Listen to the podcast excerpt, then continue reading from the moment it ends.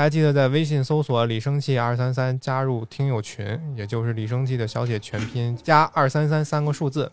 再说一遍，搜“李生气二三三饿了，”。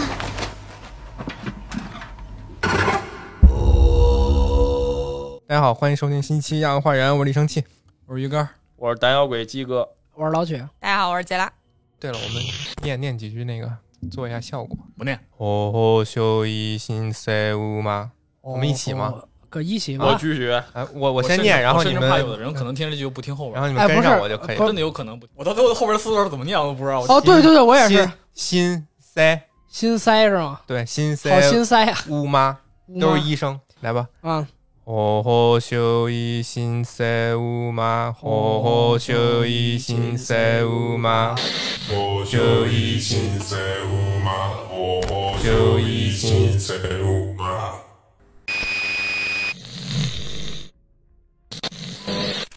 下面我简单汪几句。首先，我要宣布一个发现一个全新的学说，叫“鸡哥恐怖片悖论”。你发现了吗？就是越不爱看恐怖片的人，你让他看完之后，录音的效果越好。哎，那我这那我之前没看过恐怖片儿，没看过恐怖片就不知道你这个接受程果怎么样度怎么样。但是对于鸡哥这种知道自己几斤几两的，然后又偏要去看之后，我他妈没有要去看，不是你让我去看的吗？又不太愿意看之后，这种这种效果反而是最好的，觉得非常的神奇。欲拒还迎的鸡哥，对，没得大戏，没得大戏。我拒绝。我本来豆瓣不是那个一开始的时候咒这个电影的评分挺高的吗？后来不是刷了很多的低分恶评低分，然后就说这个电影晦气或者怎样的。后来我就看到有人评论回击说，那个你要觉得晦气，你干嘛要去看恐怖电影？谁谁 谁看恐怖电影是为了那个什么是啊，去看的。然后，但是我觉得我的立场就非常适合说这个话。我他妈就是觉得晦气，我根本不是，我根本不是你呀、如果要不是我们要录这期视频，我根本不可能去看这个电影。好你的身份决定了你必须是一个唯物主义战士，你明白吗？哦你背叛了你的信仰。我是我是个唯物主义者，但我不是个战士。这个片子你应该 最你是个站在法师是吧？批判的角度去看，应该把那个是电电影截图给你发过来，你背叛了工人阶级，职业职业职业大贤者，这个片子很多节目都聊过了嘛，然后他们肯定啊剧情什么的也都说过了，所以我们这次就不再去费劲的去说这片子讲了一什么事儿了，啊。仔不像之其实也前比较简单。节目那么仔细的给大家捋没。有，我觉得还是这个剧情的确一琢磨还是有它有意思的地方。嗯，鸡哥说完了，剩下二位我就说完了了，啊，你接着说，继续我我不说了说够了我不说来来没说够是吧？你们继续说吧。我觉得还行吧，就是哎，因为你不是很少看恐怖片吗？基本上就没看过。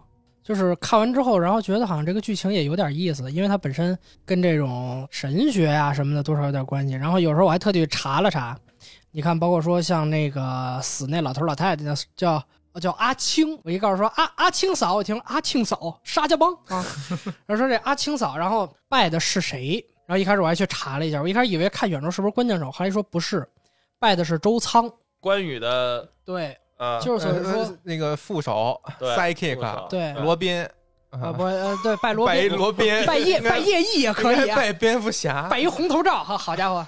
对啊，为什么拜的周仓呢？就他们说，可能有的说，你看说请这个关老爷不一定能请得动。你看他不管说是在民间信仰里头，还是说甚至说他在佛教里头，都有他的职务职务。你看佛教叫这个伽蓝菩萨嘛，嗯，伽蓝殿之首，他可能有时候说，不管说是管这个人的忠义啊，告诉说这边我们结义了，这关老爷得管；这边告诉说这个出轨了，也得关老关老呃关老爷管管。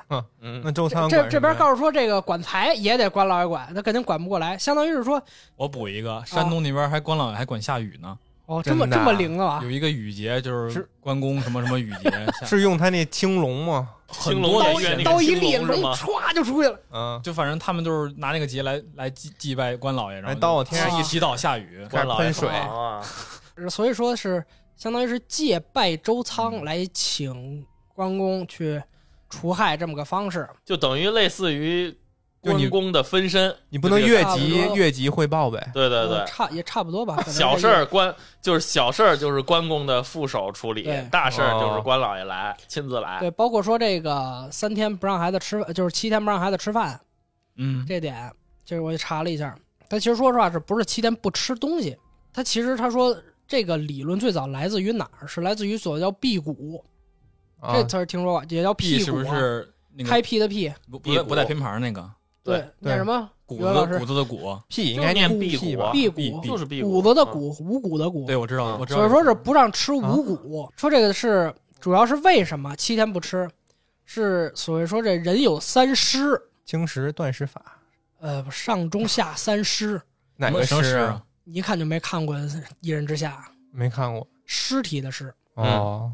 是通过你不吃五谷，然后让这个三尸在你体内饿死，然后人就能达到一个好的状态。好像说最长是二十一天吧。那我不会饿死吗？甘地嘛，这是。所以说这个东西就非常危险。二十一天减肥法吗？它这个东西就相当于到现在，你需要去医院找大夫去专门测你适合适不适合。不，大夫也不会跟你说你可以做这个事儿呃，吧？不是，你适不适合生酮饮食啊？你想想，你不吃你不吃碳水吗？哦，那五谷吗？这不吃五谷，那就是不吃碳水呗，那就是生酮饮食嘛。啊。那所以说我吃土豆行吗？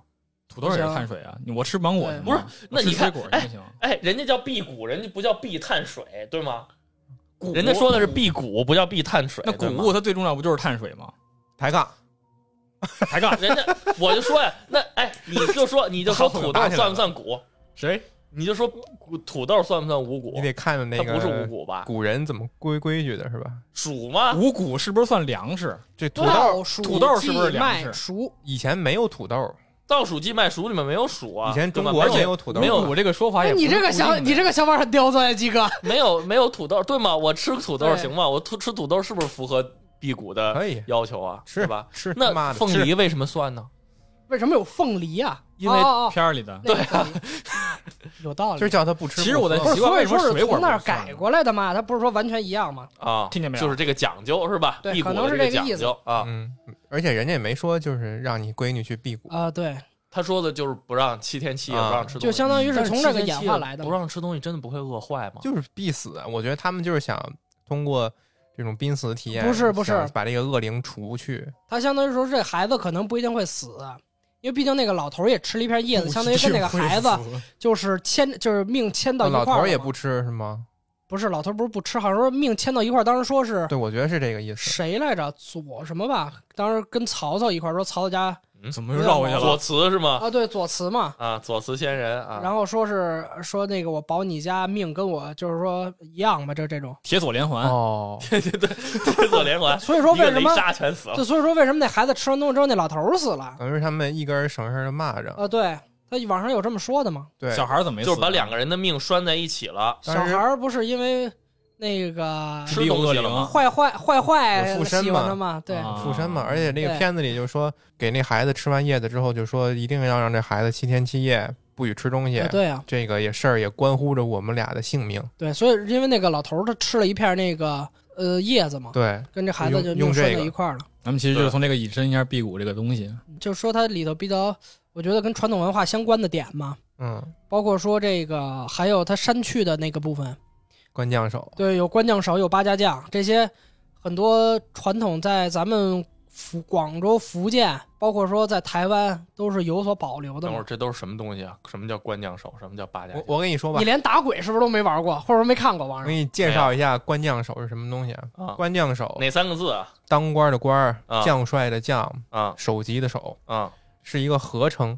它是哪两个人的合称呢？是曾损二将军的合称，也就是曾儿将军和损儿将军。曾是哪个曾？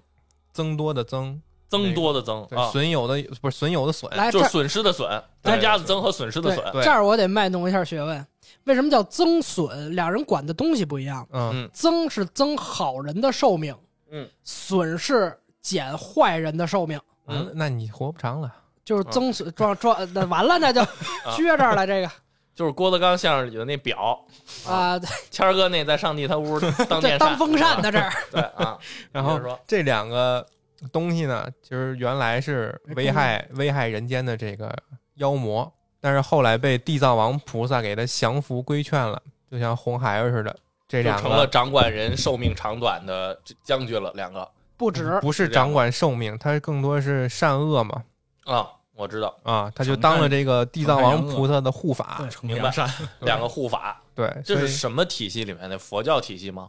说不太清楚这一串儿，就是中国，反正是国内中国的这种民间信，仰。民尤其就是更偏佛教一些吧。南方那一块儿，对啊他们会有一个游行，OK，对，删减片段里边，如果你没看的话，它里面是一段就是南方的他们那种打扮成跟跟变脸似的那种妆容容啊，他们会打扮成这个曾孙将军在大街上游行。当时这扮成这个曾孙将军的这些人，嗯，看到女主角和她女儿之后，神态大变，脸色一下就变了。所有扮成这个将军的人都在直勾勾的盯着这个母女二人，嗯，一直看着他们，就相当于是他们发现了大黑佛母可能附身在这个朵朵的身上。嗯明明他们是扮演，他们怎么有这个能力呢？就是说，他们通过扮演这个东西，通灵一样的，对，哦获得了这种一点点的神明附身这种感觉。这个东西就是牵扯到民俗的东西，叫做起乩嘛。起乩乩童通过一种方式，请神到自己的身上附身。对灵媒，对，当然也有一个讲究，那叫什么什么世间一切正神不附生人之体吧，也有这么讲，但是看怎么说。说那什么了，它其实就是咱们的一个民俗文化，相当于说你这个人附到身上了，你就有这个灵气，能去所谓斩妖除魔，是这个意思。包括说，你看那个游戏打鬼里头，起乩请人上身，然后去把那鬼王直接给斩了嘛。哦，所以说，曾孙将军本来是俩人，为什么咱们看到的时候往往是三个人？因为可能有这个呃民俗表示啊，可能神话色彩啊。他们说这个曾将军啊，一般不能附到一个人身上，嗯，一般得附到两个人身上，分为红脸跟蓝脸。然后孙将哎，不是孙将军呢是绿脸。哦，往往出阵的时候呢，是孙将军站在中间，两位曾将军站在两边儿，为什么？因为曾将军需要干干的活比较多嘛因为。站着好看嘛，可能。哦，三个有一阵型，对，三个人可能阵型会好一点。往往黑白无常俩人出去的时候也没人说什么。你见过谁做节节式活动的时候请黑白无常的？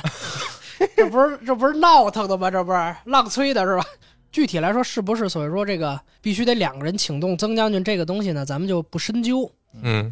然后这个这母女俩看到这些官将手就是盯着他们，也是心里边有点觉得怪怪的，就跑了。但我觉得他们如果当时就留在那儿，可能这官将手就把这大黑佛母给办了。对，就是他们说嘛，这个剧情说为什么删掉这一段，是因为如果不删的话，那这个剧情往后就不合理了。因为本身官将手曾损将军就干这个事儿了。就是用各种方式杀鬼的，嗯，而且有的程度包括虐杀，基本上跑不掉。就你看，就还是那个打鬼那游戏，上来之后一一一三叉戟给砍了一半儿，过来哦咣一枪钉墙上，直接给直接给碾死了。因为我看的版本也没有这个，就是你没有这个版本没有。那导演拿下去的。那既然他们看见的话，而且让他跑了呢？不，而且他我觉得还有一个就是说，他对剧情有一个过大的剧透的作用。因为在在前面是吗？对，因为他，不知道他放在哪儿正片里。因为他肯定不可能放到最后嘛。哦，就就没有说这个存在这个片儿的一个完整正片，没有未删减版，啊啊。他其实所以说，那怎么知道这个流出的部分呢？这官方自己放出来的对他自个儿放的，物料这种感觉。对，就相当于片花那种。嗯，他所以说关呃不光有关将手嘛，还有所以说叫八家将，八家将了解程度就不是很高了。他们能发现女主身上有这个大黑佛母的话，那基本上就相当于向大家透露了说这个女主本身就是坏的。那对于所以说剧情之后的一些推动作用，大伙儿可能就没有那么大的一个反转了。确实，你想是不是这道理？确实对吧？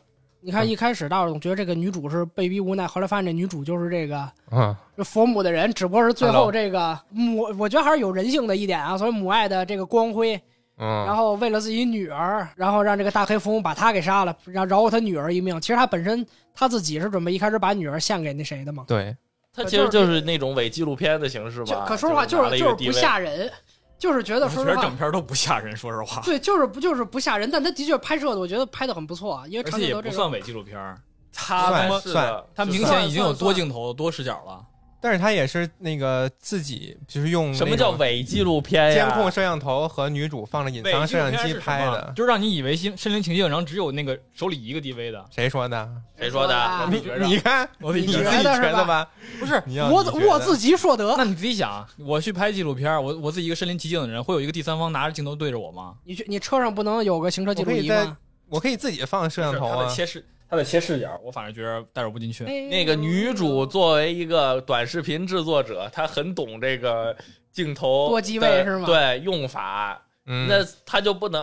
对啊，你就不能想象成它是一个正在制作一个我完全 vlog 的一个就是过程吗？知名录像带我也看过，反正跟这个相比，我这个完全看不进去，就感觉不像是伪纪录片。就是他就是想。但是我我觉得很明显，很导演有意的，就是想给你做成那种是手，无论说手持 DV 还好也好，还是说手机呃摄像头录像，就是就是通过这些，比如说他有的地方就是他照顾他女儿，他第一个镜头先照顾他女儿，然后第二个镜头要转的时候，他先转一下 DV，然后他再弄是是，这就是很刻意。那不是那你怎么看？你不能告诉说这机子搁这儿，然后一直拍着他墙，闺女都快。死了，然后他那儿先转个 DV 录下来，不是，包括说你看那小孩那部分，嗯他不是说从那墙上跳下去嘛，跳上去又跳上来，嗯然后他还得回来先拿借摄像机，那他就是一个展现方式。你你你打算怎么办？但是你所以我觉得这不能算伪纪但是。你觉得你不觉得这个事情也可以解释吗？就是女主为什么在电影里面就是这些调整角度、调整视频角度的这些事儿那么的刻意？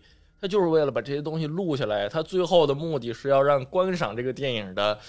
人一起和他分担诅咒，对吗？所有这些全部都是他挖的坑、钓的鱼，有道理，有道理。对吗？就是他一开始那会儿，他录像，我觉得他是为了给周遭的人，比如说给他那个心理医生看，让心理医生给他分担这个诅咒，或者说是他想要给世人看，说有这么回事儿，他不是真疯了。午夜凶铃我一嘛，开始我是这么理解呃，的，对，然后到到后来他再拍那些视频，那可能那么详细的说说给大家看这个诅咒是怎么回事儿，那才是要给分散给观众的。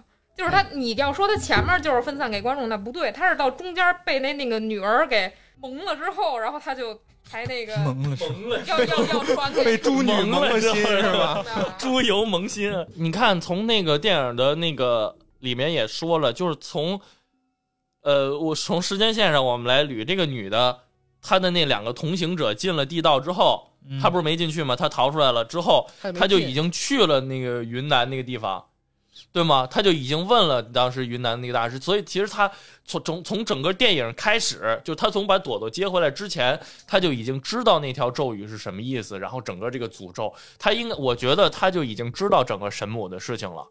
对啊，所以我认为，就是这一切从他们要把朵朵接回来，然后要录像开始，就已经是他在有计划的一步一步的找人去帮他分担诅咒。无论说这个人是他身边的人，还是说是广泛的网络上的大众，我觉得都是他计划里面的一部分。对啊，这个并不冲突，嗯所以就也能解释为什么他会有这么多刻意的转镜头，就是他一定要让，就像一网络上的一个一个视频，就是像你文件夹里面的一个一个视频，一个一个片儿儿，对，它是没有 对它是没有时间线限制啊限制的，对吧？那个感觉，或者说它随着故事的推进，它把所谓六年前的真相一步一步展现给你看，对，所以你们说完以后，感觉跟那个《午夜凶铃》其实还挺像的。跟十年前 QQ 空间转那个，嗯，你不转全家暴毙就一样。对对对，就类似于这种东西。所以我从在 QQ 空间那个东西，我就觉得很反感，我就也很厌恶，所以现在看到这么一个东西，我更感觉那到，那那那个东西，我觉得它是一种就是纯恶意的，但是电影它只不过是为你营造一种气氛。电影这个东西是为了让你想起来那种感觉，它不是说为了咒你电影面电影观众明天都死绝了，它不是为这个。那死绝了，他第二部卖给谁去？谁还干呢？不是 QQ 空间那个东西也不是为了纯咒你，它只是 QQ 空间为了他是为了自己的利益。恶心人就对，为了自己传播的这么一个目的，对吧？对，对，然后我觉得电影我可以理解导演是为了这个营造这么一种气氛，最后设置了这么一个反转，但是我觉得。就是为了营造这么一个反转，把他妈 你别说，你就是害怕了。我跟你说，所有你对对，我知道我是他妈害怕了。你把我整不会了。关键就是，我觉得把所有的嗯观众拉进来垫背这个事情，就为了营造他这么一种气氛，我觉得这个我是我无法接受的。你明白？我觉得这个事儿有点缺德。不是，那打至不是破第四面墙的这个，你不是那觉得那至少证明吗打破第四面墙可以有很多种方式。为什么这个事情让人反感？因为厄运这个东西是不确定的，你不确定有或者不你记得确定没有。记得第第一季那个美恐集吗？美恐集里边有一部分就是讲那个电影院那个故事的时候，电影院录像带，然后所有人在那儿看完以后在那儿吃人，互相打架那个。啊啊啊啊多是是美行好事恐集吧？对，这个东西其实很用用法很常见的，其实。而且我觉得我代入不进去，我忽然想起来为什么代入不进去，因为不是这个片儿我看了四天，我应该是周二还是周三开始，每天就是有有时候有空了，两个电脑，左边这个电脑看个直播，右边这个电脑看那个那个这个视视频，然后给它缩到最小化，就是大概只有一个巴掌那么大小，然后啊，我两边两个眼同时看着，然后 你们这都是一个做做内容的 你还说别人，什么的你还？说别人，我是正经看的，我一个多一我也是看完了，我一开始先这边搁一电脑，然后这边放着电影，然后弄着弄着我这边干不下去了，然后我就直接就一直盯着这个看。你也不是正经看，你还要干活呢，我差不多从哪儿啊？差不多从小孩往下什么事就？跳那台子的时候，我就一直在看了。咕噜，一边玩游戏一边看，打游戏打着打着，然后那个死了，然后切出来看会儿视频，看会儿电影。啊，真他妈无语，我走吧你！我这他其实说实话没有没有那么血腥或者我看的时候我就在就有点恶心。沙发这儿看的晚上，然后有时候错过细节，我可能倒过去再看一啊遍。对对对对，我当然也是我也会倒啊。我看的时候是我让那个杰拉他在 Pad 上放着，然后我俩不住在一块儿嘛，然后他打视频给我，然后他把手机举到前面播着那个什么，然后我看他相机，就是我看他手机里的那个，我跟他打着视频，我看着他那个，然后后来才知道他也不是紧紧的盯着那个 Pad 的屏幕，他是看的是。我俩不是打视频嘛？他看的是我视频里面还把那个放到最小块儿了。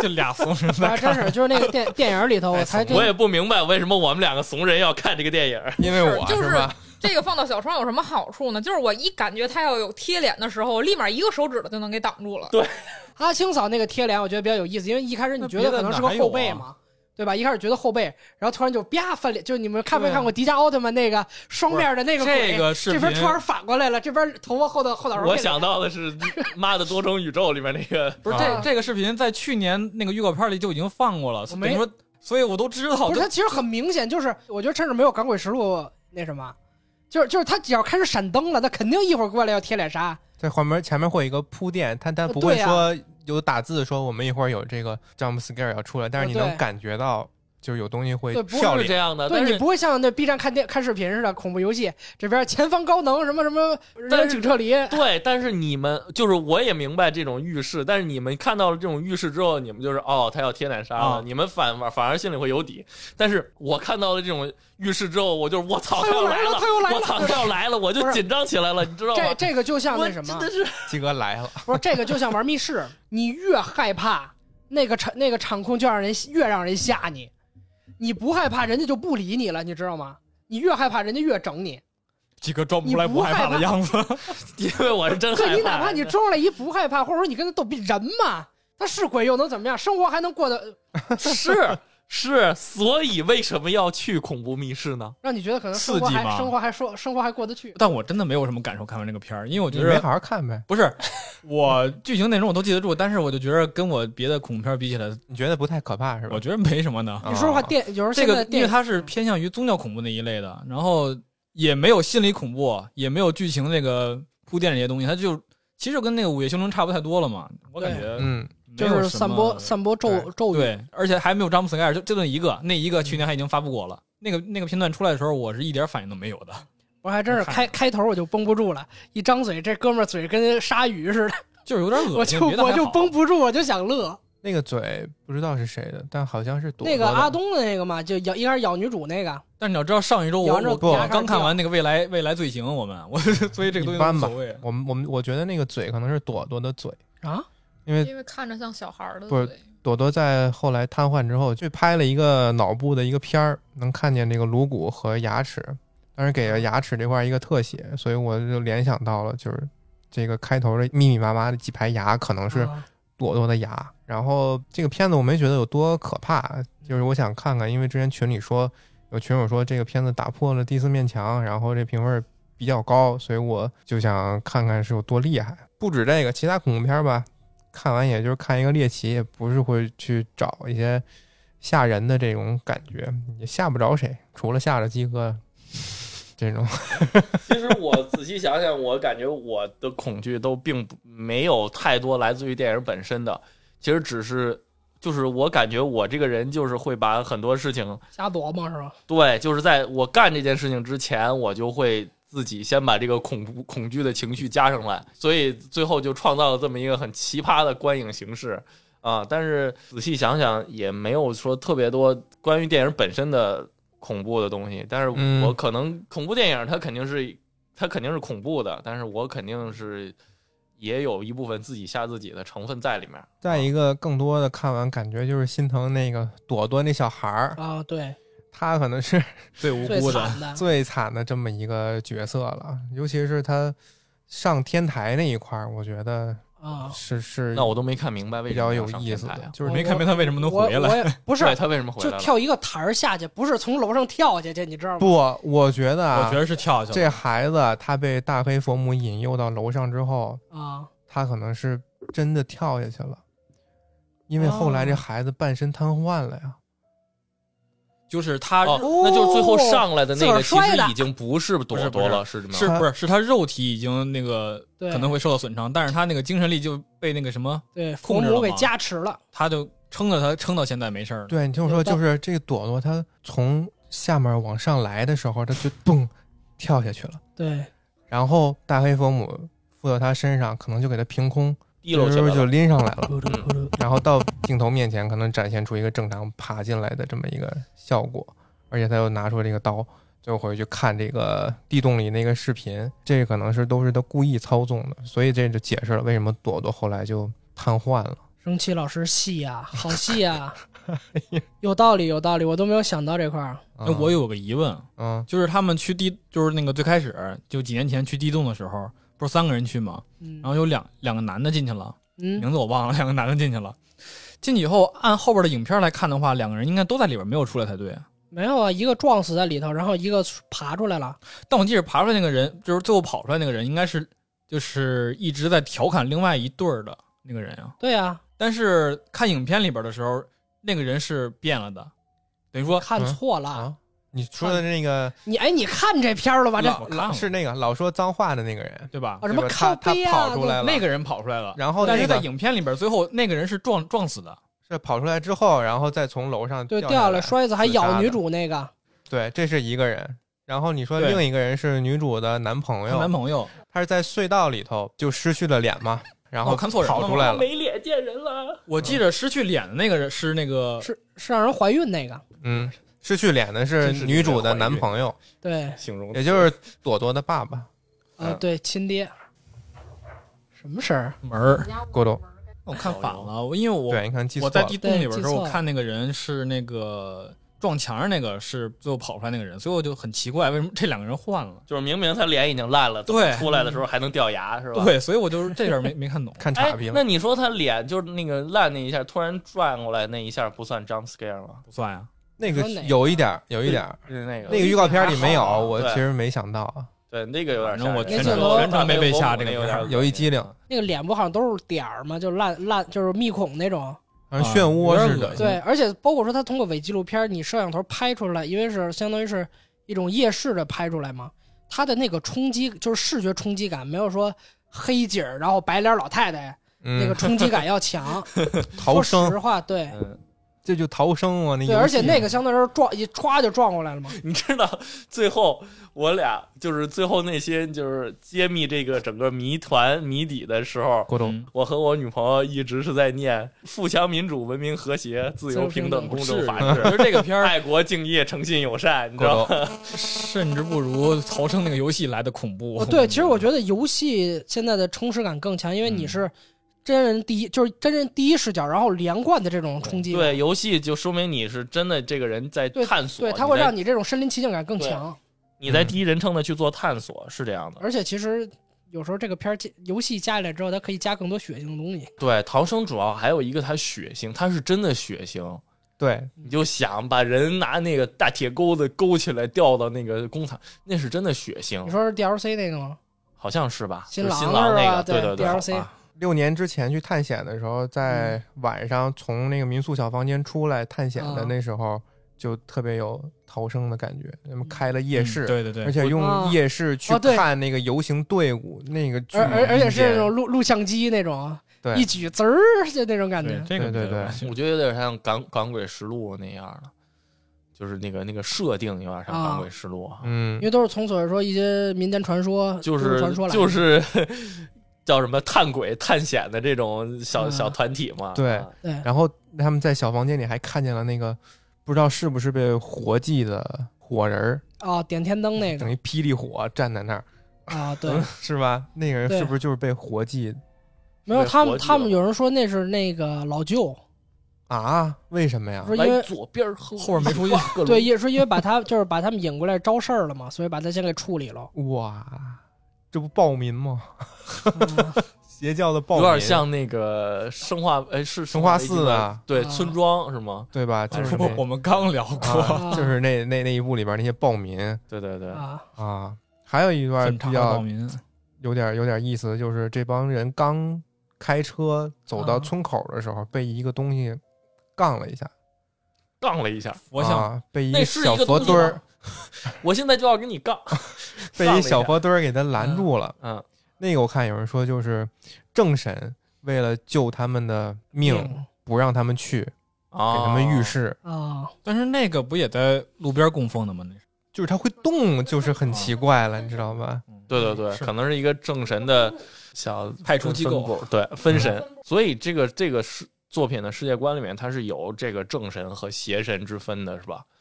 就这个有啊，佛母就算是一个邪神，对，是吧？啊然后那个什么就是。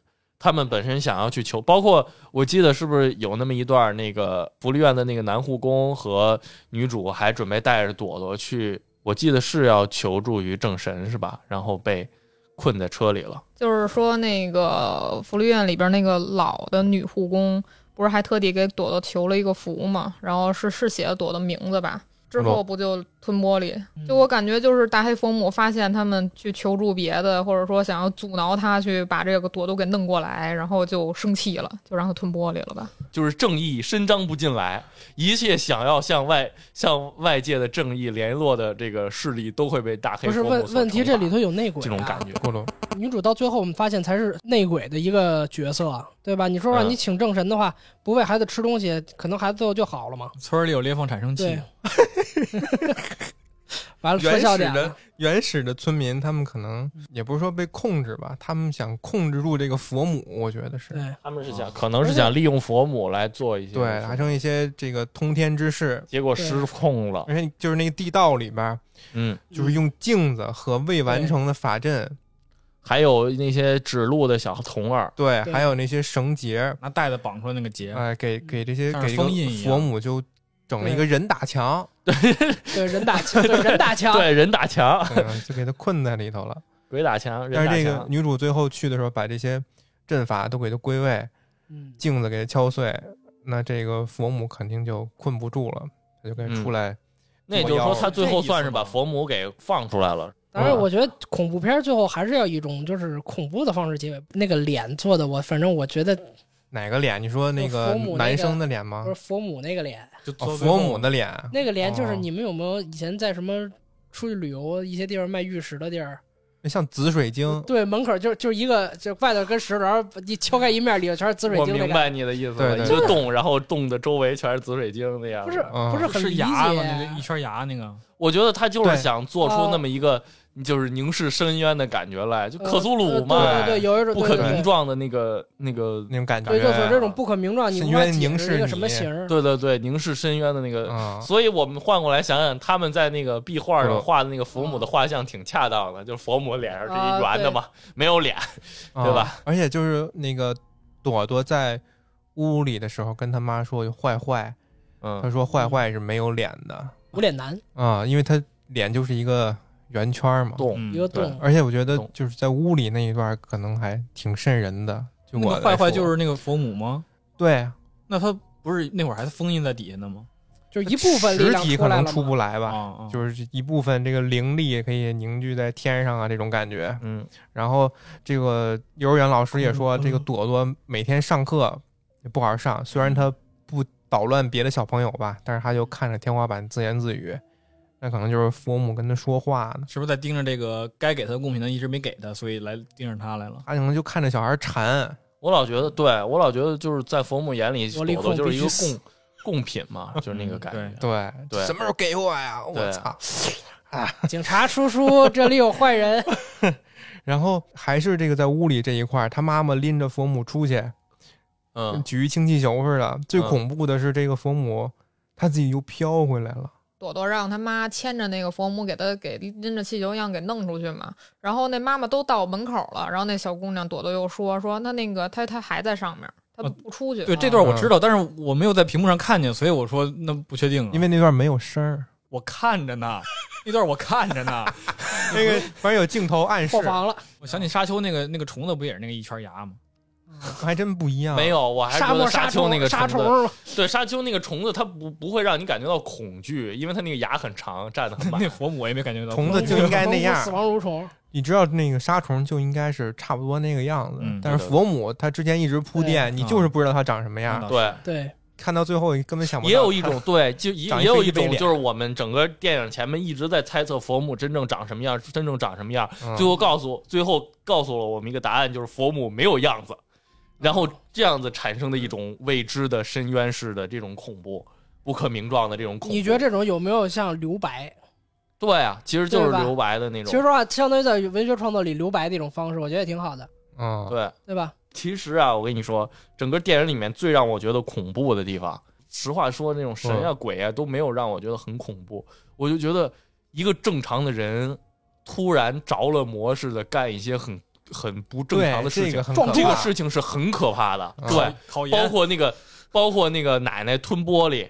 包括那个男护工，就突然莫名其妙，也没有跟你说任何话、b g m 啊什么的都没有任何这个特别的这个呃急转的改变的地方，就嗯只是给你拍一个男的眼神直直的在那儿撞桌子，嗯，对，这个事儿是很恐怖的，这个事儿给你的那种精神压力是很恐怖的。哦对，嗯突然突然间我觉得咣一下，然后我下去机灵，然后什么情况？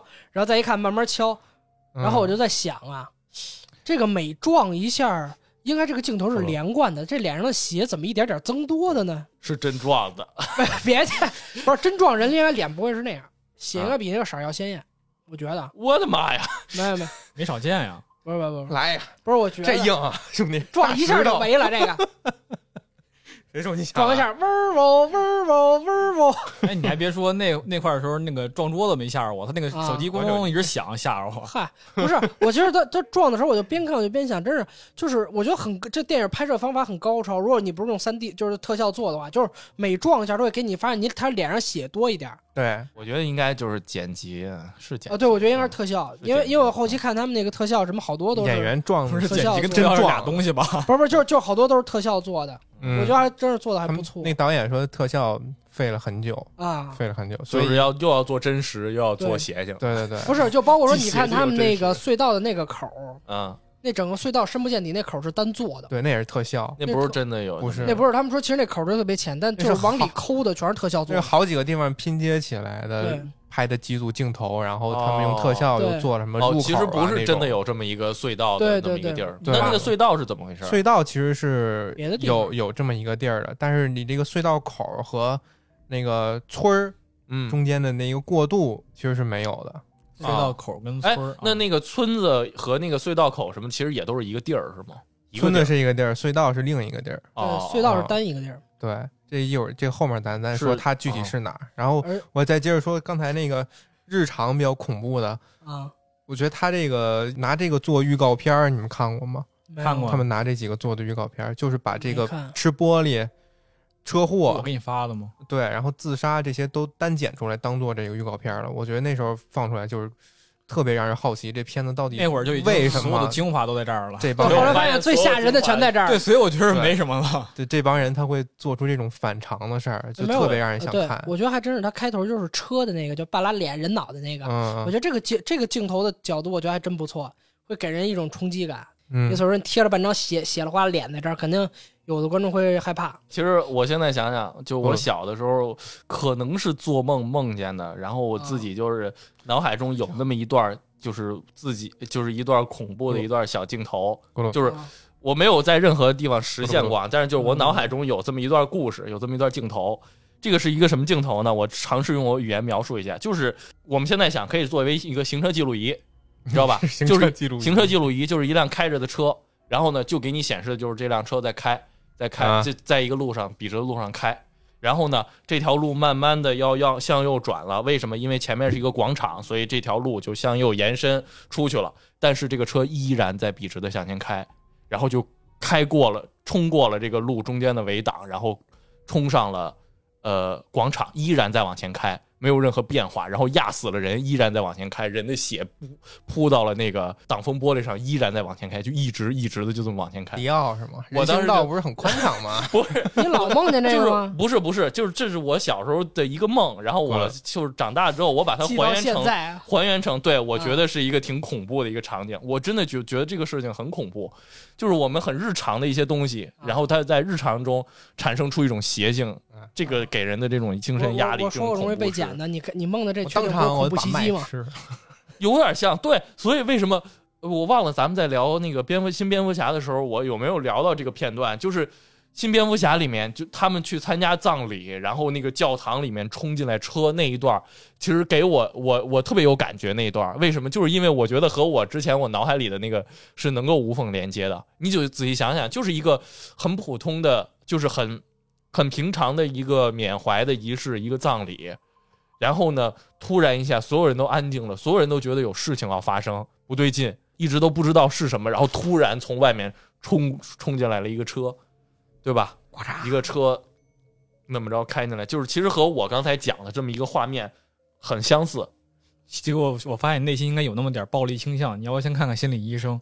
不是，我是我是觉得这个事情是不能发生的，是我不是说就是我一想到这个画面我就会爽，或者说会有这种愉悦的心情，我我没有这种，但是就是我觉得这应该是一个很牛逼的恐怖桥段，我只是这么觉得啊。嗯，他前片儿前面开始不是有一个算是一个引导式的吧？他有、嗯有一个火车、地铁的，还有摩天轮的，摩天轮的啊，对吧？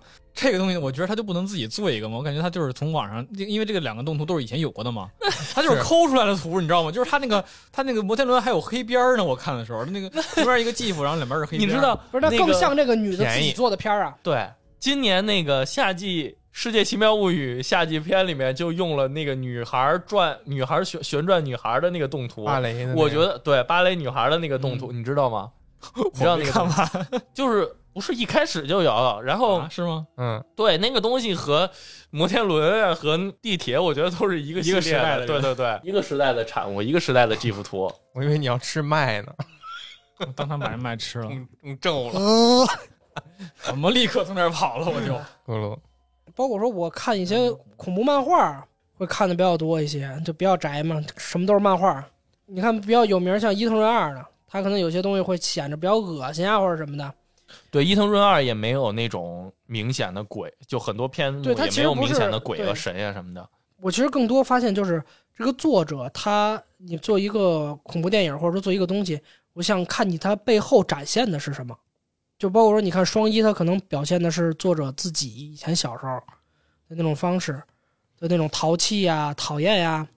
然后像这个富江，他是表现一些女性可怕的地方。我所以，我有时候看电影的时候，我可能当然恐怖的地方、吓人的地方肯定会有嘛，一惊一乍的这东西。但我更多是想去看他做着就是电影导演想表达什么东西，不是一个所谓单纯的 B 级片，就是所以你你觉得你觉得这个电影作者想表达什么，导演想表达什么呢？其实也没什么，说实话。但是吓你，对，但但是我觉得他的叙述方式，就是包括说他的展现手法比较有意思，包括说这个咒语从一开始就让大家念，然后到最后一个反转，对再到一开本身女主是一个内鬼，对，但在结故事最后的时候展现了母亲的光辉，希望牺牲自己佛母对饶饶了他的女儿，这些我觉得就是能说，但 可能这也就是因为为什么我不太爱看恐怖电影的原因，因为感觉没什么可看的。就是确实从理性的这个技法上来讲，它的这啊个、就是整个这个影片类就是诅咒也好，就这些题材的表现，我觉得这些表现方式，我觉得是可以的，我觉得挺好的。但是我他妈被吓着了，所以我就很烦。这个电影儿，一个是我感觉节奏跟之前的这种恐怖片儿就感觉完全不一样。嗯，你要说以前的我看的所有的恐怖片儿，不管是中的、日的还是哪儿的，就是我 最起码我能够很准确的判断出来它哪儿要开始吓人了。然后这个它虽然有的地儿有很明显的暗示，但有的地方也是就是出乎我意料的就吓你一下。那其实这个电影儿，我觉得最让我觉得新鲜的地儿，一个是它这个伪纪录片的这么一个状态吧。那伪纪录片它这个镜头语言表达嗯肯定是比较死板的，那这个电影就一定要通过它的故事性来吸引观众的这个目光。那咱们再回到说这个故事内容上，我觉得这个比起传统的这个这个这个鬼神的这些，它里边还加了一个，我觉得特明显，就是虫骨那个元素。我不知道这能不能说啊？蛤蟆那块儿，对，因为你看他一开始他先给了天花板上面那个佛母的那个画像嘛，他不好几只手嘛，手上要拿着这个头发，然后拿了蟾蜍，拿了个人头，对，还有包括这个这个村子里边儿还拿了个人头，对，然后他那个村子里边儿很多村民一开始在那儿挖那虫，我就想这不是那个什么什么虫蛊那个东西吗？就就下蛊那个东西吗？嗯，然后后来我发现这个东西它可能是作为跟佛母签订契约的一个手段，就比如说女主好像就是把自己的头发喂给那个蛤蟆，然后又喝了那个蛤蟆水，然后这么着把自己腹中的这个胎儿给牵出去了。对对对，是我觉得。就这个地儿特别有意思。再有一个就是后面那个微波炉那块儿，不是吐出来一只虫吗？对他那个吐出来的东西，我还 认真的看了一下，有那个菠萝的残渣，然后有那虫，还有一片那个之前吃的那个叶子。嗯，对然后我就在想这一块儿，它是不是？因为我之前也看了一些就，就那种就嗯出马仙儿什么那种小说吧，啊，啊，然后就是大概说这个虫蛊怎么解呢？也是就是给他喂那种那个谁中了蛊了，让他吃一片那个草药，然后也是不吃不喝。然后原理是怎么着呢？是这个你什么都不吃，这虫子只能吃这草药，然后吃了这草药，这虫子才能彻底死，然后你才能活命。这不是你们打蛔虫的办法吗？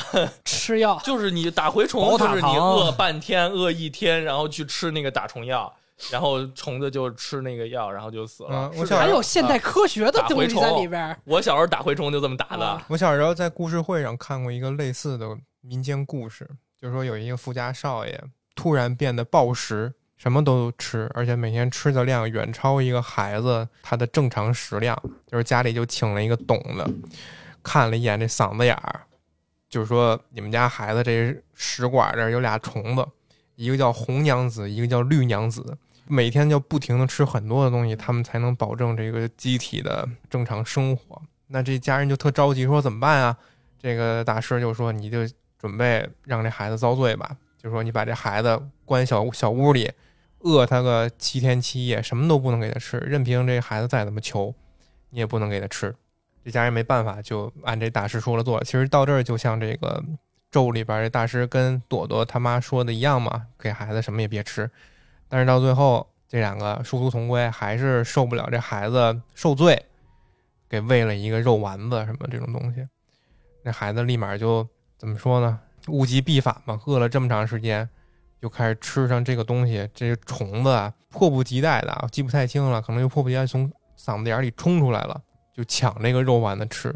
就趁这个时候，可能这大师经验之谈吧，闯入这个黑屋里，正好发现这虫子有点露头，给它弄出来，弄死了这是个中篇，我也看过。啊！那也算还算最后得到了一个好结果呢。那他这个大师，就这片里边这个叫是阿青阿青师是吧？我觉得也是真惨。你说他其实是以自己这个虔诚的信仰是吧，然后作为这个担保，然后请自己这边的这个正神去救，还铁锁连环，嗯，然后还这个被这女的给坑了。对，大师还挺好的。对，按理说大师后最后最后到那个庙里边，那女的又回去那个庙里边，我就看到那个所有的神像全都转过去背对着她的时候，我就心里一阵暗爽。就放弃他了，对你活该，不理你了，不救你了。嗯，所以我就觉得这个电影它特别有意思的地儿，就是你能够把它跟你生活当中听到的一些这个怪谈能够联系起来。我也不知道是不是我我是不是听的你对，就 听得多，就就是跟民俗的一些东西会有所连接，嗯，对，就就包括刚才杰拉说的养蛊那段儿，我想起他那个剪片子的时候，那个花絮特别逗，吃头发那部分，他们当时导演解析说，因为当时拍的时候是冬天，特别冷，买过来那蛤蟆不冻坏，最后怎么办？就是吃头发那个蛤蟆脑袋上面做一个建模，然后做那个吃的动作，然后包括头发被吃进去也是一个特效，你知道吧？其实都是特效，真不容易。这真是很不容易。然后我觉得最可能最好玩的就是最后那个互动画面，它这个真的挺有迷惑性的，就是一片经文和这个 logo 打在这个大屏幕上，不像你是拿手机看、电脑显示器啊或者电视大屏幕看，那个效果特别的拔群。你是拿这个大啊，点对对，我就拿电视屏幕看呢啊他不是说看的时间越长越容易那个陷入诅咒吗？啊。然后我都不知道为什么这个这个片段之前我不知道啊。然后他一打出那个界面，然后我立刻提出玩手机，我一点都没看。没有没有，然后然后我就一直因为之前也看剧透嘛，然后就看着那标，然后看着看着看着，然后突然啪变变白屏了，嗯，然后歘眼睛闪了那一下，哎，我觉得这个体验感还挺不错的，对，肯它定能就是有那个对视觉暂留，对。啊，一开始中间闪那个红字，我以为对，最后的那个哦，对对对，一开始我还啊盯那个字儿呢，好，一个一个字儿，一个一个字儿啊，然后说说说的是什么，一个一个一个，然后都抓一下，然后发现哎，这外头这个边儿我居然都还能看看见看见。嗯，我以为那个红字是在放一些咒诀，比如说临兵斗者皆阵列嗯。前行这种感觉，但是没想到看着看着发现它是一个故事。然后我那时候我已经视频过去一点儿了，然后我又往回倒，我嗯重新盯着中间那个所以最后那个红字讲的是什么？？我是一个字也没看。讲的就是我一点都没看。啊佛母的这个整个事儿来龙去脉，包括什么从东南亚什么传到云南，又从云南传到他们这个台湾那个村儿，嗯讲了这么一个事儿。然后你把这事儿看完之后，而且它是一个字儿一个字儿蹦着，所以你要盯着它很久。嗯，看完之后，就是视视野里边全是这个咒语，对对对，咒文嗯对是这样，特别邪门儿嗯，但还挺好玩的。对，挺好玩的。就是一些视觉错觉，视错觉嘛。嗯嗯嗯，对对对，哎呦，我就又又想又气他。你说他往自己身上写那个经文，包括最后他要拿摄像机去拍那个佛母的脸，然后他自己还先拿一块红布把自己的眼睛给遮上，他还妄图挡掉他自己的这个诅咒，然后这活该，最后还是被被被磕。所以他就所以所以说他就是一个极自私的一个人呀。对他通过展现这个角色自身的恐惧，然后把这个恐惧加加至给观众。咕噜咕噜。那个经文写完有啥用？我觉得那是用来庇护他自己的，因为那小女孩不就是吗？我觉得可能是一个头，写了经文，是不是就代表是献祭？我觉得是一个投名状。我以为跟鸡哥是一样的。咕噜咕噜咕噜。咕噜。咕噜。咕噜。为什么？你们俩为什么？咕噜。咕噜。咕噜。咕噜。咕噜。我不理解他们。咕噜咕噜。为什么。咕噜咕噜咕噜咕噜咕噜。咕噜咕噜咕噜。咕噜咕噜咕噜。咕噜咕噜咕噜咕噜。咕噜咕嘟咕嘟，神经病，咕嘟咕嘟，为什么呀？咕嘟，咕嘟咕嘟咕嘟咕嘟咕嘟咕嘟，咕嘟。咕嘟，咕嘟。咕嘟，咕嘟。咕嘟，一心三五马后学一心三五马。富强民主文明和谐。一心三无马吼吼修一心三无马吼吼修一心三无马吼吼修一修一修一修一修一修一富强、民主、文明、和谐、自由、平等、公正、法治、爱国、敬业、诚信、友法善。治、爱国、敬业、诚信、友善，这就是我们昨天听到这个经文时候，立马就开始念的东西。我其实说啊，我跟你说，只要你有坚定的信仰，你就不怕这些邪祟不是你侵体。你你发现这个词儿特别逗，就是。呃它是它不是火符，它是火符，就是还得拖个延音儿的感觉像日文哦，啊。对，吼就感觉是吼吼，哈哈，呜那边呼，的话都跟日本很像，尤其是温州话，特别像日语。是吗？祸福听说是相依，温州话特别像日语的，他们甚至能跟日语那边通着福说生有命，真他妈迷惑啊！这句话搞什么谐音梗？啊！对我当时一看，告诉说原来是你妈谐音梗对。对对对，当当时看着那大师一讲这个，告诉说这个其实是一个谐音。我其实说脱口秀都不知道玩谐音梗了，你还玩谐音梗，好无聊啊！佛母听见不得气活了。但您这管用，佛母没想到啊，可能佛母就喜欢谐音梗吧。佛母王建国是吗？烂梗之王是吧？然后这个电影据说不还有一个原型吗？现实发生的啊案件，台湾的高雄吧，对，一家六口一个就是起机事件。可能大家有在别的台听过，但是还是有必要讲一下，简单的说两句对。，然后让诸位呢没听过的也来分一下这到底是怎么回事儿。这件事儿发生在台湾高雄鼓山区一栋三层小楼上。这三层小楼呢，住着同一家人，一层住着爷爷奶奶，二层呢住着三叔，三层呢住着六口人，分别是吴姓的一家人的父母，然后是三个女儿，一个儿子。呃，父亲呢是油漆工，五十六岁。那么大女儿是在台北的一家便当店当店长啊，自己开的店。大女儿是在便当台北的便当店，对，OK，她和她这个男朋友还是老公啊，当、当店长，嗯二十八岁。然后二女儿呢是在某个大医院当护理师，嗯所以有一些医学知识。嗯，然后护士其？他的人呢也都有正经的工作，哦并不是什么街溜子之类的。啊，然后 一楼的客厅呢设有这个神龛，供奉的是三太子，哪吒没错，啊就是哪吒。那么事情呢，从二零零五年二月开始，有一天，这个二十二岁的小女儿到了台湾南子区的一个寺庙去收经，什么叫收经？就是叫魂儿。可能就是说孩子被吓着了，你就得找一个庙，让这个大师给你叫一叫，收手看一看。回来吧，对李生气，回来吧。对我我是被叫过，啊，对，咱们都讲过这些。哦，对，真是这个叫收精。这小女儿被收完之后呢，反而却觉得不太舒服，觉得心里惶恐不安，收错了，跟他爸妈说：“我呀，我被三太子附身了。然后这个在台北工作的大姐必须在月底之前回家，必须在二月底之前回家，不然她就有生命危险。谁大姐吗？对，不然大姐就有生命危险。他就已经有点预知能力似的。哦，那就就是这个哪吒三太子告诉他的，必须得把大姐召唤回来应该是可以这么说。啊。我们然后这个父母啊，咱也不知道一是直接就听了，还是在大女儿，还是在这个小女儿的百般央求之下，就嗯不得不赶紧把这个大女儿给接回来了。嗯，带回来之后呢，发现这个大女儿果然精神状况和身体状况都很差，甚至大女儿在被接回来之后，在家里睡觉的时候，晚上还感觉到自己被某些不可名状的东西侵犯。鬼压床，靠，都不光是鬼压床了，就有性性侵的那种感觉。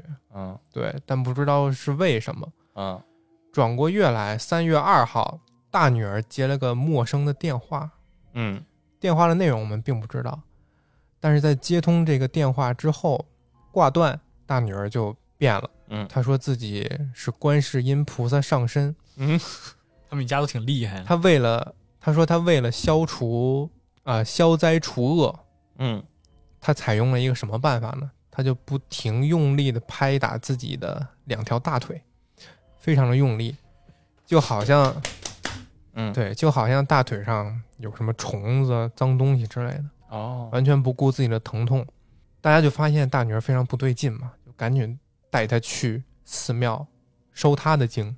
这一去收经不要紧，去了很久。五号那一天，这个三姐妹啊就被这个寺庙的人可能说，你们去新竹县竹东镇的五指山嗯，去禅修去吧，压孙悟空的那个，修一段时间。嗯但是这个禅修的这段时间里面，没有人知道发生了什么。转眼间快了一个月了，五号去的嘛，下个月三号回来了。呃回来之后情况反而更糟了。三姐妹声称自己是七仙女，哦，刚那剩下那之前那个四个呢？之前哪吒也不是哪吒了，啊。观世音也不是观世音了。我我现在我们现在是七仙女了。你，爹不是三人是七仙女，啊。嗯，但是这个症状呢，好像会传染一样，慢慢的吴家一家人的精神状况全都失常了。他们在家里的窗户贴满了符咒，嗯。除了七仙女外呢，其他人还声称自己是什么玉皇大帝，呃，我是王母，你是观音，妈呀，他是三太子，天宫开会来了。然后所有人就不定时的在家里大吼大叫。嗯有时候部分家人会恢复神智，但是大女儿呢就很难再变回正常人。嗯家人就对大女儿开始做法，嗯就，说大女儿你肯定是被恶灵附身了，诅诅咒的中心我。们要帮你把这个恶灵给驱散出去。采用的方法不一定，有时候可能是揍他，有时候嗯可能是用一些民间的偏方。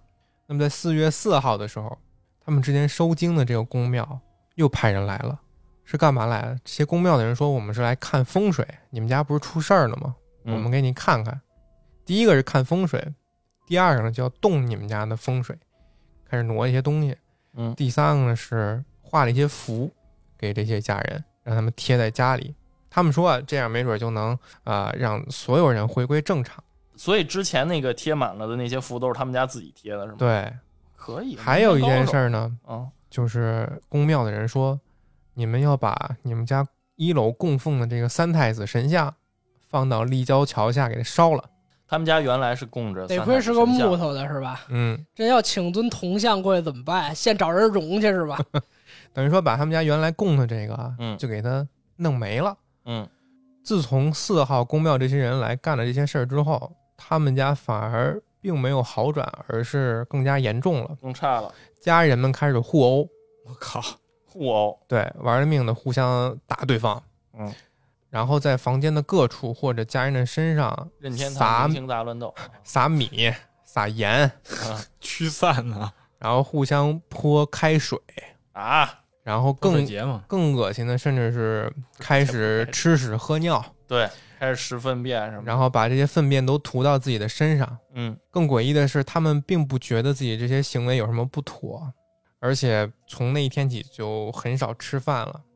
这是咋记录下光来的？吃屎不吃饭，是呃，喝水的话是喝符水，就把这些符咒啊烧成灰，嗯化在水里喝掉，嗯基本不吃正常的食物了。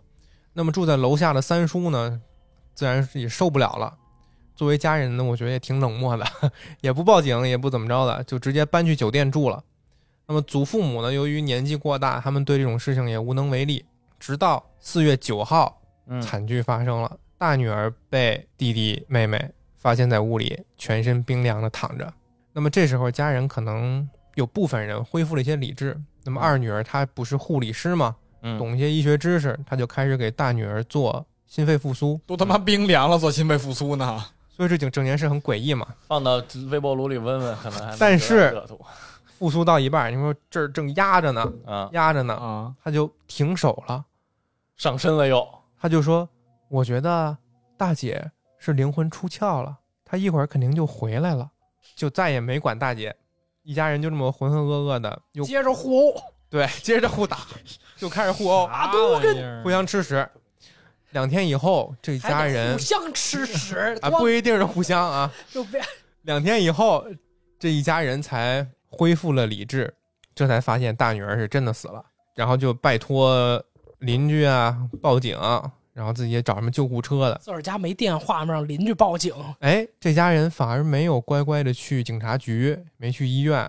这一家人除了死去的大女儿之外，全都躲到了台南的另一个寺庙里边去。嗯警察局花了十四天才把他们都找着。这件事儿就非常的诡异，以至于警察在审问他们的时候都审问请不出什么，哎，不是都请了道教的一个法器，嗯以免他们变异这种事情发生。但也不是说警察迷信啊，他们可能就是说有这个东西在，这些精神不正常的人或许能够正常一点。就震一下他们，对，请了一个天皇尺。哦，什么叫天皇尺呢？材质是用端午节正午时刻采下来这个桃木雕刻的，雕刻的这个花纹呢特别的华丽。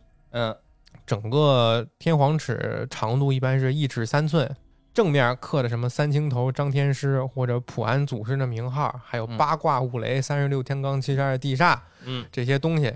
能刻这么多东西吗？对，然后背面呢是刻什么如来佛呀、观音、太上老君啊、清水祖师啊、五福大帝就把这些所有特别牛逼的大神，这个佛教、道教神都给它刻上去。什么斩妖除魔这些东西，左面、右面、侧面都要刻上。嗯，拿这么一个东西，妈呀，他们那边习俗就是说，这个东西一出来，不管你是邪物还是正神，面对这个东西都要退避三舍。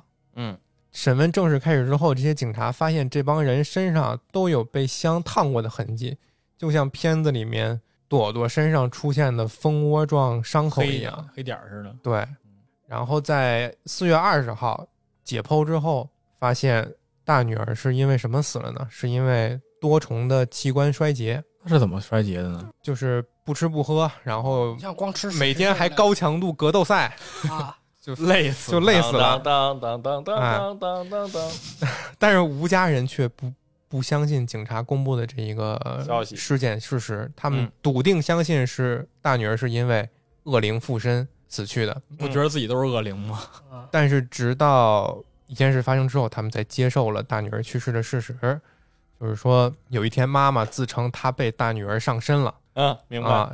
需要大女儿亲口通过妈妈的嘴说，我可能是怎么怎么死的，他们才相信大女儿是真的死掉了。就是他妈想跟他们说呗，就是那你要正常解释的话，可能是这样，但是他不，他们说他是被附身了嘛？嗯行啊，这件事儿之后，他们一家可能才渐渐的恢复了平静。就死了那一个，对，然后后来也就他们也没有得到太多的法律惩罚，也没有吃屎为什么要得法律惩罚呢？不是，我的意思是说，那就是这个关于大女儿的死也没有一个都个，给抓起来，也没有一个这认定嘛，就这个死因也没有一个责任的。他不是打死的，呃是累死的。没有，就是你自己不吃不喝，我我去我去怪谁呢？对啊，而且说实话，你没有外伤的话，如果他们十四个人中间一直串供的话，你十四天的时间，你没有办法给他弄，对这个没法你。抓不出来，抓不着他任何漏吃点。屎啊！这而且说实话，台湾警察，你 但是我之前听过一个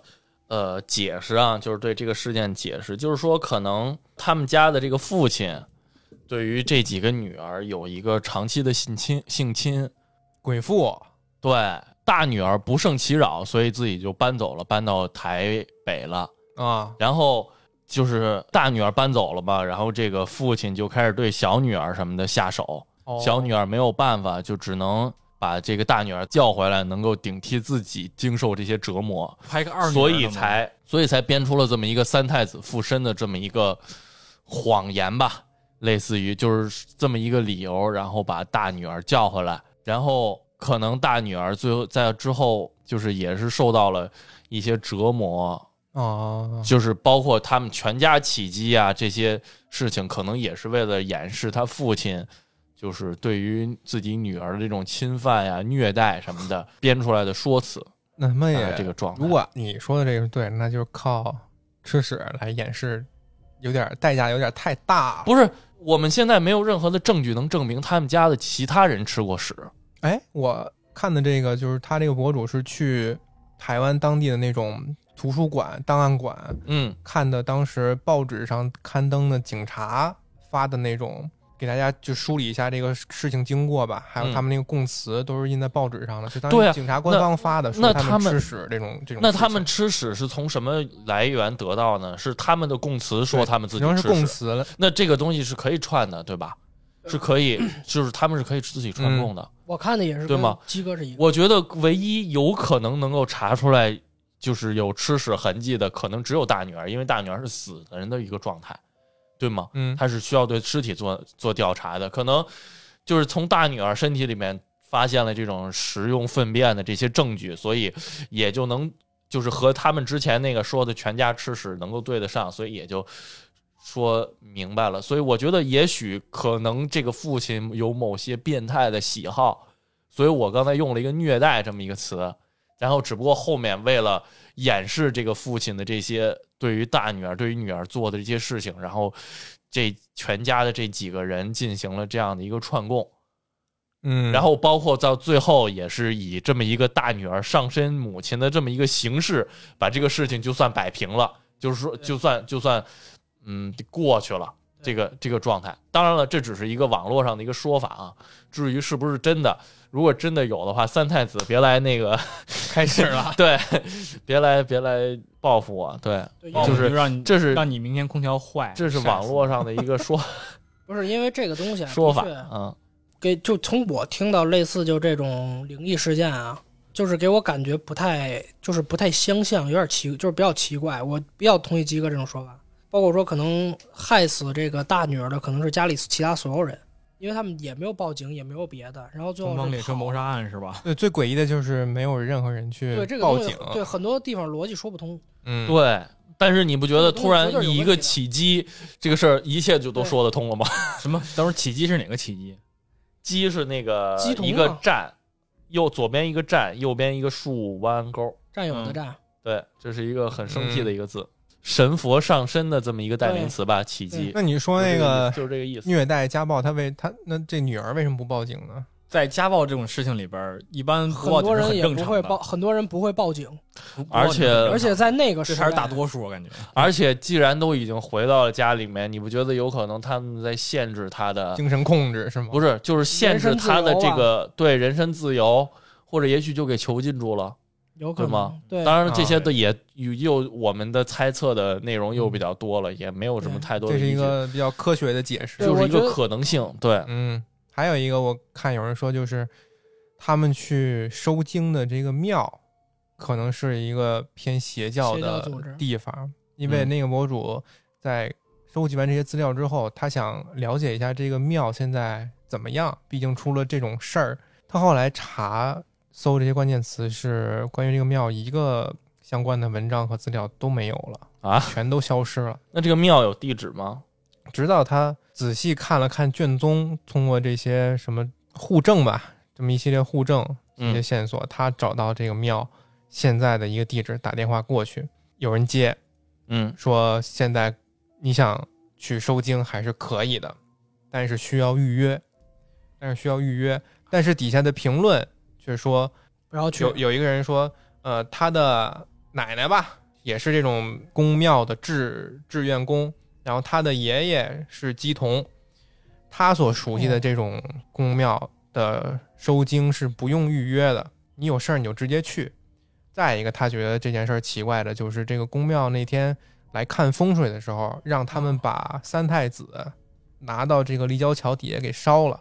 嗯嗯这就相当于把他们家这个正义的正神给弄走了、弄没了，有。所以他觉得这个宫庙可能是邪恶的。你看跟电影里头邪教这部分对应上了。嗯我觉得这个事件本身并不一定，或者说不完全是神佛的问问题，说这所以说起鸡鸡同这种问题，更多是人性恶的方面，跟包括说放到电影里来说，也是人性恶的一个方面。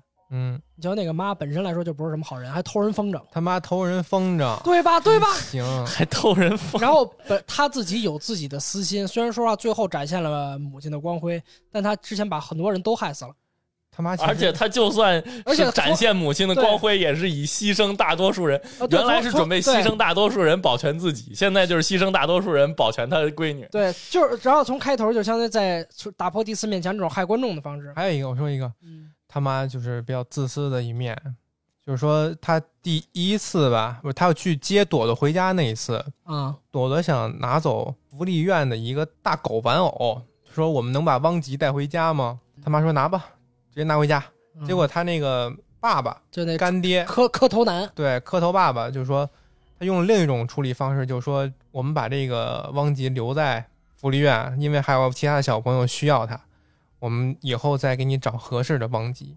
所以这两个人就出现了一个对比，就是他妈妈可以为了他女儿，我在那块的理解啊，就是第一个就是他妈妈，呃，这个这个朵朵一直在那个福利院生活，然后他妈妈也不太了解这个福利院的规则还是怎样的。这个狗是公用的，是大家所有小朋友的，还是说就是属于这个朵朵？他当时不太确定。然后就一上来的时候，我看那块儿，他妈妈是一个，他女儿提了这么一个问题之后，他妈妈就很慌张的看了一下其他的工作人员。我觉得他还是下意识的，这个想要呃取得其他工作人员的认可的，然后看到其他工作人员没有表示这种否定的态度，他才回答他女儿说可以，我们带走。然后这个时候，既身为他的后爸，又身为他的这个就是这个地方的工作人员的那个男的，才又找了另外一个理由把这个狗留在这儿。所以我不太赞同，就是你就是刚才这一个情节能够。表现出来你刚才说的这个嗯嗯，事情，这个女主的特点。当然了，我承认这个女主她确实是一个很自私的人，但是我我并不认同我并不认同刚才那就是汪吉那一段戏能够体现出来。但是他能体现出什么，我又说不清楚。我觉得只是一个只是想反驳我，很平常的，对，就是很平常的一段戏，就是很平常的一段你看见没有？他只没有是想反驳我他没有选题。他没有手机以后，他现在叭叭叭说的可多了。你甭管说啊说对说的反，他就得给你说出来，你听见没有？只是想只是想逻辑反驳我。清晰，思路缜密啊。挺好，这话变多了，要不然他就有一搭没一搭又一个鸡哥悖论：鸡哥没有手机的时候可以想出选题，但是有了手机却不这叫什么发到悖论群里。这叫悖论吧就封印了脑子。你看他没有手机以后就会你我这个就会说话了。我自己的选，我所有的选题也不是我自己真就是自己完全想出来的，不是你你给我提供的那什么，然后我我我都得李生气激发就是在你的这个基础上那个什么出来的吗？嗯，我给你磕一个得了。你磕一个，哎对不起，后来我在网上去查这个取景地，我发现这个那叫陈家村儿还是什么地儿啊？电影里边姓陈那个地儿，啊破鬼特工队他们住宿的那个地儿，啊是一个真实存在的，在台湾。其实本来叫那地儿，在现实生活中叫李东山庄。它其实是一个在山上的建的这么一块地儿，给那些登山客休息住宿的。山庄嘛，啊但那会儿也太破了吧？看着，对，就巨破，就几个什么集装箱搭的似的。因为那儿因为那儿很穷吗？不是吧？反正应该是在山腰那种，也搭不了多好。电影里边咱们看的那只黑羊，其实就是那个庄主自己养的，哦，真的有那只黑对羊，是羊是真的。对，但他对羊不是特效，包括当时说割黑羊的时候，给我感觉其实有一点儿恶趣味，因为黑山羊在那个西方是象征恶魔的嘛。对但后来告诉说，其实就是庄主养的，随便牵过来而已，对，跟恶魔没什么关系。对对恰当没有没有关系恰当的，啊，嗯，就是巧合。对。然后他们住的那个小屋，也是跟集装箱似的那种，特别简陋。门上还贴了四个字，什么临时什么不自助民宿，嗯里边也特别小，特别逼仄。然后从那个小屋一出来，右手边就是烧火人那个房间，嗯，那帮人跪在那烧火人那个房间，然后再往前走的话就是厕所，所以整个地方大概没多大，很大的地方都是养鸡、养羊、养猪，感觉是个在电影里拍出来，感觉是个村子，对，吧？而且电影里边他们不是通过一个山坡到的地道门口吗？嗯，现实生活中你去的话，从山坡上去之后就是一片猪圈，就没有这个地道了。养鸡、养羊、养猪，嗯，再往上走的话，其实是当时少数民族为了打日本人盖的一个类似碉堡的这么一个东西，但是已经是废墟了。现在都是上面都是露营的、野餐的，哦所以完全没有电影里那种恐怖的感觉，就是一个踏青的地方。然后那个地道呢是在另一个地方，日据时期日本人建的，防空洞吗？嗯，差不多是那个高度看着像是日本人建的。好开，叫水尾光武坑道。嗯，呃，之前是打仗用的，但是现在改成了蝙蝠保育区，洞口是封了一道，就说里边有人住不就往里走了，但其实里边都是蝙蝠，自然保护区这种感觉。哦哦哦，蝙蝠保育区哦，对，我刚才你中邪了，蝙蝙蝠你不知道？不是对，我不知我没想明白，因为你这个蝙蝠这个东西出来的太突然了，你知道吗？就是我刚才真的没有往蝙蝠那上面引那个，我想手机也的是什么？能瞎想，我靠！嗯哦，你说，你接着说 蝙蝠保育区啊啊，啊，就是养蝙蝠的地儿啊。对，，所以里边也没有什么明白了，大黑佛母了。明白了。啊，真的，你突然猛然一听蝙蝠保育区这个东西，不会往那个飞会飞的哺乳动物身上我想的的真的是蝙蝠，谁会把台湾和蝙蝠联想到一块儿呢？那既然大家在互相祝福的时候都相信这个好事一定会发生，那为什么在面对诅咒的时候，你坚信诅咒不会发生呢？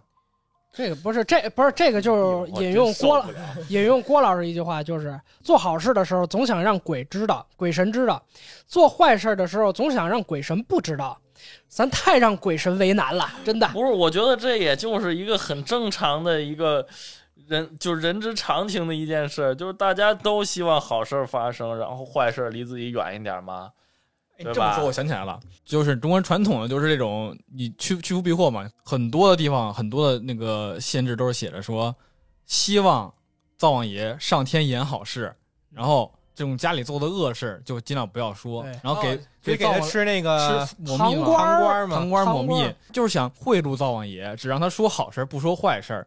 那你既然相信他能他能去说，为什么他会不说坏事儿呢？因为糖都被嘴糊，不是嘴嘴被糖糊住了，那他连好事儿都说不了啊？那不是也不是，至少不是有坏事。甜来的甜的话，你知道吗？那个他一方面是甜啊，一另一方面是黏，他是让他不说，有有有一些限制说是让人不说。对，那不说也比较合理嘛，至少坏事没有了。我反正这块儿我好事儿越，写就觉得挺有意思的。有点怪啊。。嗯，嗯，你怎么能相信他只说好的不说坏的呢？不是这个，所以说这不求有功，但求无过。所以就是欲望，所以说人啊，平常多做好事儿。所以中国人为什么从来就没有产生过宗教，然后一直都是说什么什么灵我信什么，什么对我好我信什么，什么对我不好那就是邪神了。就是中国人的信仰永远都是实用主义信仰，对，它是有目的的，而不像西方那种，比如说那个基督教，哎，他好，他对你好，对你不好，都是这一个神，那我都是还是信他。对，是可以，中国不是可以，就是比如说你，比如说像国外的很多宗教，它是可以约束一个人的行为的。对，但是其实我们的很多宗教里面的神，更多的在我们老百姓的民间信仰里面是为我所用的那个感觉。他就是对我善，哎，对我好，我就信他。他一旦对我不好，那我就。